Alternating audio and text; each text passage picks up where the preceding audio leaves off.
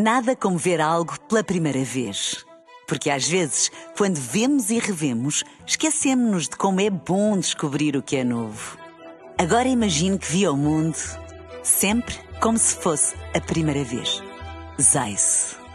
Veja como se fosse a primeira vez. Na rádio, no digital, em podcast. Música para sentir, informação para decidir.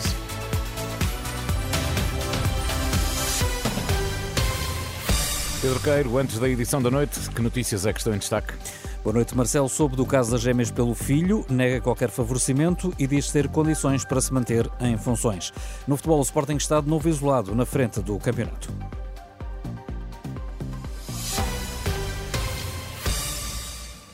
Numa decisão de última hora, o Presidente da República resolveu ao final da tarde dar esclarecimentos sobre o caso das gêmeas luso-brasileiras que vieram a Portugal receber um tratamento raro pago pelo SNS.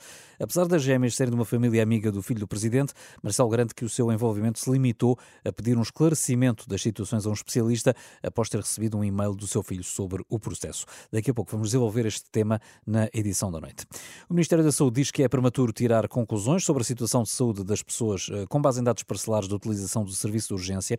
É a resposta do gabinete de Manuel Pizarro à notícia da Renascença, segundo a qual os atendimentos das urgências caíram 9% em outubro e 15% em novembro. Isto em comparação com os mesmos meses do ano passado. Uma redução a coincidir com a recusa dos médicos em fazerem mais horas extraordinárias que o estipulado por lei. O Centro Hospitalar Lisboa Central está, entretanto, sob forte pressão por causa do encerramento das urgências. Tem, nesta altura, 70 doentes à espera de uma cama para internamento no Hospital de São José, a maioria das quais há mais de 24 horas.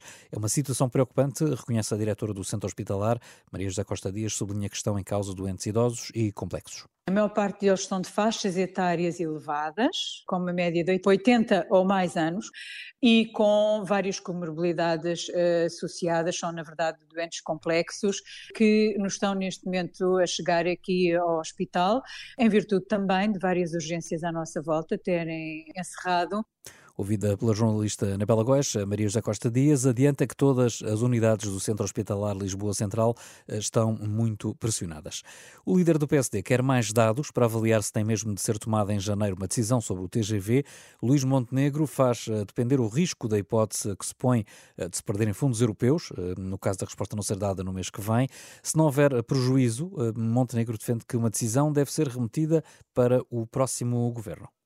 Vou aguardar que nos sejam transmitidos todos esses elementos e, naturalmente, que nós temos disponibilidade para não atrasar aquilo que eh, não é bom para o país que possa ser atrasado. É uma questão que tem que ser demonstrada, que tem que ser fundamentada. Nós não temos nenhuma eh, objeção a que isso possa acontecer se se mostrar que é mesmo necessário. Líder do PSD, Luís Montenegro. O Chega quer que seja encontrada no Parlamento uma nova solução sobre os metadados, ainda antes da dissolução, a 15 de janeiro. André Ventura receia uma solução apressada na sequência do chumbo por parte do Tribunal Constitucional, mas sustenta que, se o Parlamento não tentar legislar agora, só o vai conseguir fazer numa nova maioria uns meses eh, depois. O Tribunal diz ser inconstitucional o acesso a metadados de comunicações para fins de investigação criminal por ultrapassar os limites da proporcionalidade na restrição aos direitos fundamentais. O decreto tinha sido aprovado a 13 de outubro, com os votos a favor do PS, PSD e Chega, e os votos contra dos restantes partidos.